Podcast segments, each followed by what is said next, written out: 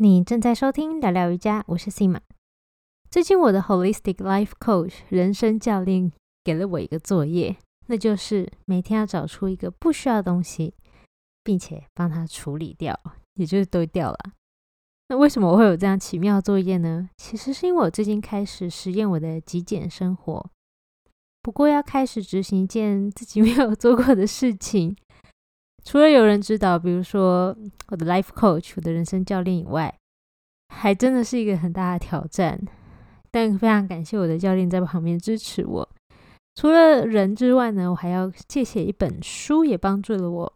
那本书就是我今天想跟各位介绍的，它叫做《极简生活的十六条原则》（The Sixteen Rules of Living Less）。如果你第一次收听本节目，让我简单介绍一下吧。我是 Sima，一位瑜伽疗愈师。正大毕业以后，我到波兰留学的期间，因为练习瑜伽，我的下背痛不知不觉就好了。我也在2017年成为瑜伽老师。我拥有美国瑜伽联盟 RYT 200认证的执照资格，同时也是海外知名菩提科呼吸法的引导师。这个呼吸法是专门帮助有气喘以及长期呼吸道困扰者而特别设计的呼吸练习。聊聊瑜伽 Sima Yoga Talk 这个节目呢，是我在二零二零年新冠疫情爆发后开始规划设计的。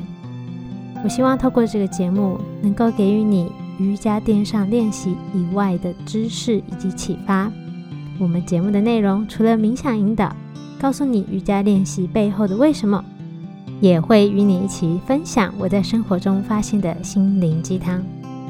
在走入瑜伽的道路后，我发现健康不只是要强健身体，心灵以及社会层面等样样不可忽视。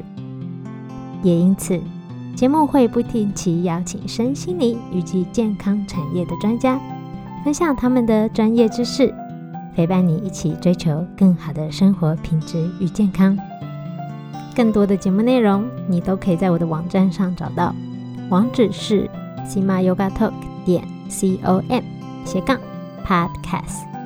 你也可以上网搜寻 sima yoga s i m a 空格 y o g a，就可以轻易找到我的网站哦。在介绍这本书内容以前呢，我想先跟你聊聊我的故事。我发现呢，在我开始实现极简的生活实验之后呢，其实我心情也跟着改善许多。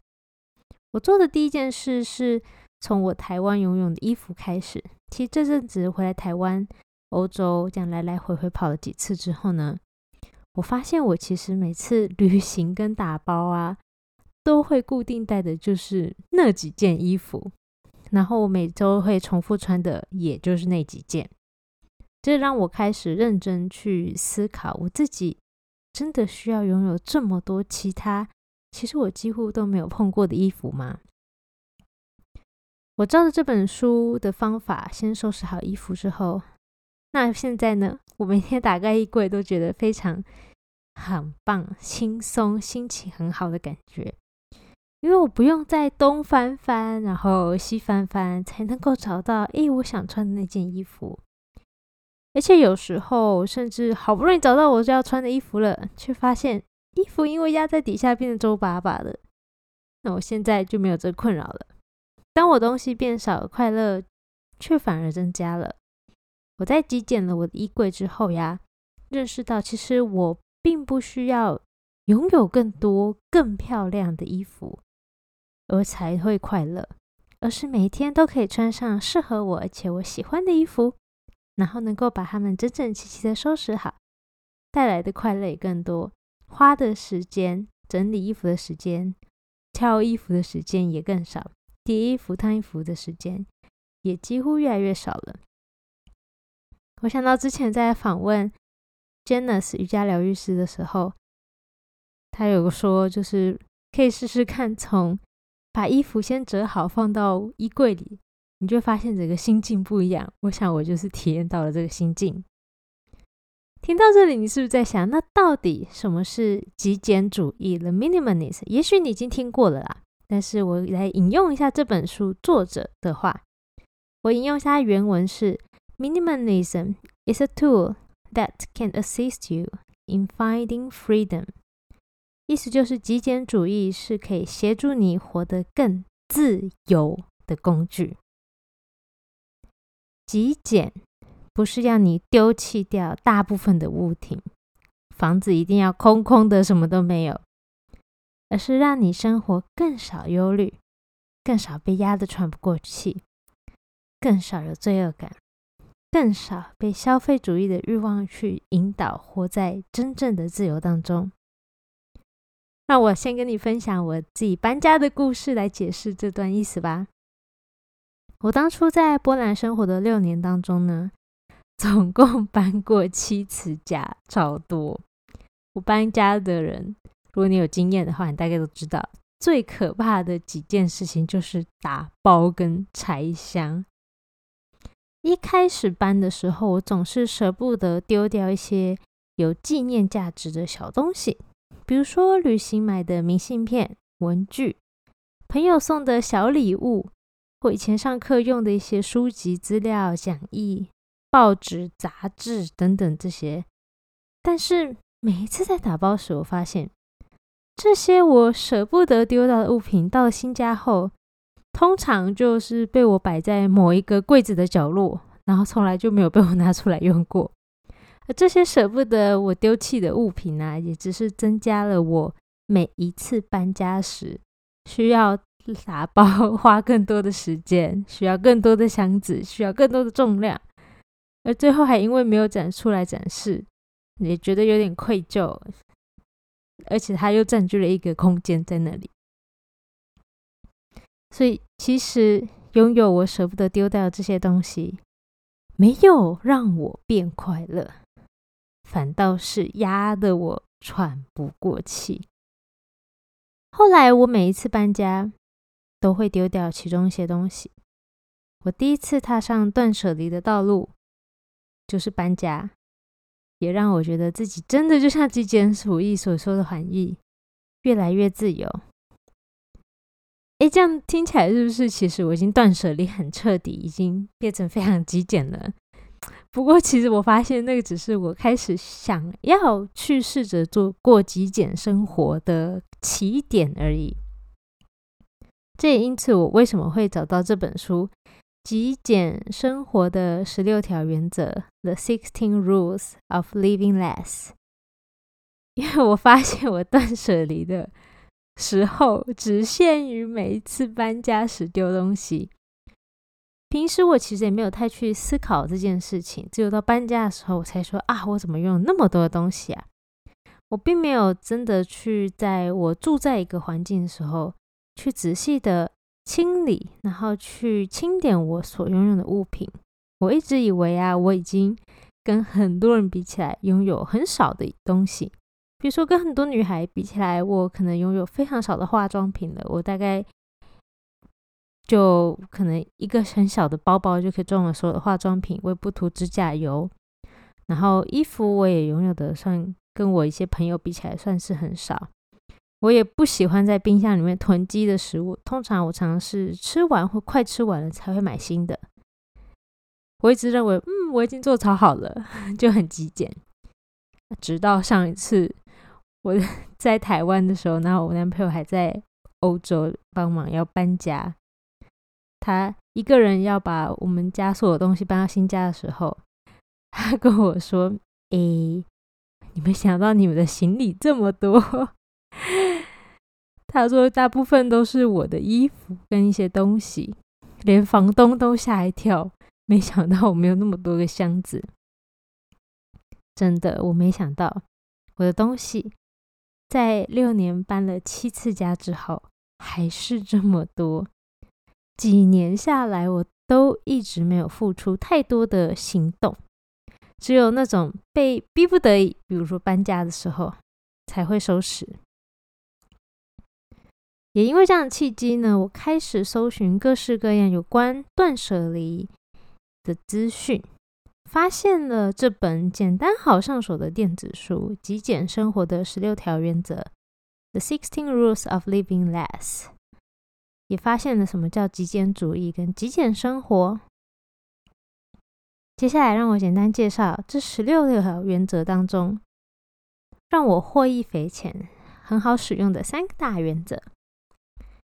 第一个，我想介绍的原则是 “willing to walk rule”，允许放下原则。我想这个原则就是极简为什么会带给你快乐跟自由的重大原因。我引用一下书中的一句话，作者说。Being able to walk away means I won't ever get to attach to my belongings。允许自己放下，我不再将自己依恋在某个物品上。作者在书中提了一个例子，我想让你也试试看。想象一下，如果你家现在突然发生火灾，房子要烧毁了。你没时间把所有东西带走，你会带着什么一起逃离火场呢？我让你有一点时间思考一下。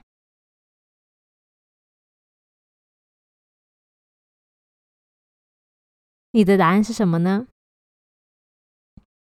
书中提到，大部分的人应该会先确保自己深爱的人或者是宠物的安全。再来，你可能会抓取其他没有办法被取代的东西，可能是你的资料、一张照片、任何重要的东西。其他呢，你就没有时间救了，就任它烧毁在熊熊大火之中。作者 Joshua 提到，Almost everything I bring into my life, possessions, ideas, habits, and even relationships. I must be able to walk away from at a moment's notice. Joshua 在这边的意思是说，他生命中所有的人、事物，不管是东西、想法、任何习惯、人与人之间的关系，他都能够随时毫不犹豫的放下离开。但这不代表你不珍惜他们的存在。而是更认真的思考，该让什么走进你的生命当中，选择让他们进入的时候，用爱关照他们。而当这些人事物陪伴着你的时间结束的时候，就允许他离开，因为当他离开，你也只是拥有更多的时间、空间给新的机会进入。让他离开，并不是你不珍惜他，而只是允许他离去。想想看，如果今天我们有一个杯子，这个杯子如果是实心的，没有任何的空间，你能够用它来装水喝吗？不行啊！杯子中间要空的，我们才有办法装水在里面。所以，willing to walk through，允许放下我们的生活，就有更多的自由选择。第二个我想分享的原则是 no junk rule，对垃圾说不原则。作者 Joshua 认为，我们所拥有的物品分三大类：第一大类是必需品，第二大类是不必需品。第三大类是他认为是垃圾。那我来仔细解释一下这三大类吧。第一个必需品，其实在作者认为非常少的东西是在这一类。必需品这类就是我们没有的话就会活不下去的这些东西，比如说食物啊、衣服、一个庇护的场所，比如说你家，基本上这是世界通用的原则，所有的人都需要这些物品帮助自己活下去。再来第二个是不必需品。理想的状态是我们拥有大部分的东西，其实都会归在这个分类。这些是我们生命当中想要留下来的、带给我们价值的物品。比方说，我们其实像我，自己不需要椅子，我也不需要饰品，我不需要书架，我不需要餐桌，我不需要拥有瑜伽垫或瑜伽砖才能够活下来。但拥有这些物品的存在，让我的生活有更美好的体验，替我的生活加分。不过呢，很重要，要记得千万别被第三类物品骗了，那就是垃圾类。作者在书中说到，大部分人所拥有的物品，其实都会被归在第三类——垃圾。被归类垃圾的东西，你可能不觉得它是垃圾哦，它们可能是你很想要，但其实完全没有带来任何价值或带给你快乐的物品。也许它们带给你的是负担，它们会伪装成你生命中不可或缺的事物。但实际上却妨碍了你的生活或占据你的空间。对每个人来说，这三大类物品其实是完全不同的，并没有一定要把哪个物品归在哪一类。对“垃圾说不”这个原则的关键，就是要排除掉这些垃圾物品，使你的生命获得更多的空间跟机会，迎接其他带给你喜悦跟价值的人事物。比如说，像对我来说，可能会归在这一类的，就是我刚刚提到，我搬家时可能会留下一些以前用的上课讲义，我觉得我一定会拿出来看，很有价值，充满了回忆。我以前认真的努力，可是它已经其实已经赋予我它的价值，它已经给过了，它是时候该离开。所以呢，其实我在这里想要补充一下，对于第三类垃圾类。我其实并不是这么同意，像作者把这一类物品称为“垃圾”，它就叫 “junk”。我自己更偏好呢，是把它称为“呃 say goodbye” 道别类。我自己把它改成这个名称。这个想法是来自《怦然心动的人生整理魔法》作者近藤麻里惠 （Mary Kondo） 他的概念。他在他的书中，还有他的一些影集都或网站都有提到，虽然这些我们决定要可能回收或是处理掉的物品，他们将要离开了我们的生命跟生活，但是还是对他说声感谢。他已经在我们人生的某个时段发挥了他的价值，然后谢谢他陪伴自己走过人生的一段路。就像我刚刚提到我的讲义。他当初是陪伴了我，然后给了我很多的价值，让我可以顺利通过考试，然后让我可以念书。但是当我已经顺利通过这些考试啊，念书已经不再会需要用到它的时候呢，其实它已经完成了它出现在我生活中、生命中的价值了。我就谢谢他，然后跟他 say goodbye 道别。也因此，我就把。作者 Joshua 的第三个分类改为 “say goodbye”，就不是 “junk” 了。我觉得这样做其实也可以帮助我减少对于过去拥有这些物品造成的罪恶感，然后并且还增加感恩的心。感恩也是带给你快乐的来源之一。好啦，我要进到最后第三个，我推荐有对我很有帮助书中提到的原则。那个原则就叫做 “just in case rule”，万一原则。俗话说：“不怕一万，只怕万一。”但这句话非常不适合用于极简生活，所以才会有这第三个原则 “just in case rule”，万一原则。哎，这意思不是叫你什么东西都要 “just in case” 把它留下来哦，而是要我们避免。不要去为了万一而去留下某个东西。举例来说吧，旅行的时候最容易陷入这个困境，就是 just in case，万一怎么办？万一怎么办？然后我们就多带了好多的东西，比如说，哎呀，我应该会穿到这件洋装吧？哦，我还是带个西装好了。哎，晚上还是再带个泡面吧？也许晚上会突然找不到东西吃，结果。因为以防万一呢，我们就把行李箱塞爆。本来你可能一个后背包就可以装满所有这个次旅行的行李，结果你却带了一大箱大型的行李箱才能够装满。结果最后很多时候，其实里面大部分的物品都没有用到。或是另外一个例子吧，比如说这次疫情的时候，很多地方你都有看到新闻出现超市抢购的热潮。去超市发现生活日用品都空空的，没有口罩，没有卫生纸，然后没有泡面。那真的你会需要这么多吃这么多泡面，用这么多卫生纸，戴这么多口罩吗？其实也不一定。主要其实它会占据自己家中很大很大的一个地方。这些都是我们心中想着，just in case，万一我有点担忧未来。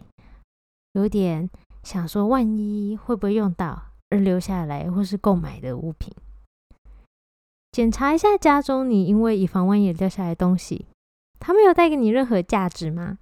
还是只是占据了你的空间，也不知道什么时候会用到呢？或是下次旅行打包的时候，当你把某件物品放进行囊中或是行李箱里，对自己说，确认一下。我真的会用到吗？还是我只是为了以防万一才把它放进来的呢？当你允许这些以防万一 （just in case） 而出现的物品离开的话，其实你会发现自己家中跟着旅行箱的包包都会有更多的空间，变得更清爽，有很多自由运用的地方。前面介绍的三个原则呢，其实就是我在读这本书获得收获的一个小部分而已。如果你有兴趣的话，可以去作者的网站自己免费下载这本电子书。你可以上网搜寻 The Minimalist，也就是英文的极简主义，T H E 空格 M I N I M A L I S T，或是你可以直接搜寻英文的书名。The Sixteen Rules of Living Less 就可以找到。那当然，在我的网站上，你可以去 Sima Yoga Talk 点 com，然后搜寻本集节目的节目名称，你就可以找到这集的内容，或是在节目简介我有贴这集内容的网址，你就可以找到我刚刚提到这本书下载的地方跟连接。你只要输入很简单，就是输入 email 就可以自己下载了。那我也非常推荐作者 Joshua 跟他的伙伴 Ryan 制作的纪录片，英文片名叫做《The Minimalist》，这就是他们网站的名称。中文片名翻作叫做《极简主义》，简单就是潮。这在 Netflix 都可以找到。那其实我会看这本书，也是因为其我先看到了他们的影集，我觉得非常的有感受，然后也很有帮助，才去决定逛逛他们的网站，就不小心发现他们有出这本。想给开始执行极简主义、极简生活的人的一个引导的书籍。好的，今天节目内容就到这里喽。这次的主题对你来说有没有任何的启发呢？或是你也开始想尝试极简呢？如果你想尝试的话，其实不一定要照着我节目提到的方法，或者规定自己一定要照书中的办法去执行。但我想，这些资讯和原则就是一个很好的参考资讯、参考的方式。就像作者 Joshua 在文末提到的，有些对我可行的方式，对你来说可能也不适合。你要记得最重要的原则，就是极简主义、极简生活，是为了让你自己拥有更多自由。为了达成这个目的。你可以透过书，透过极简主义，透过近藤马里惠的方法，找到你适合自己的方式，那就是对的方式。如果你对节目中提到的资讯有兴趣的话，再次提醒，你可以到我的网站上找到，网址是 sima yoga talk 点 com 斜杠极简书籍。我再说一次，s i m a y o g a。T a l k 点 c o m 斜杠极简书籍。刚才提到的书籍下载点或是 Netflix 影集的连接呢，都可以在我的网站中找到的。你也可以找到我已经整理好节目精华的文字内容。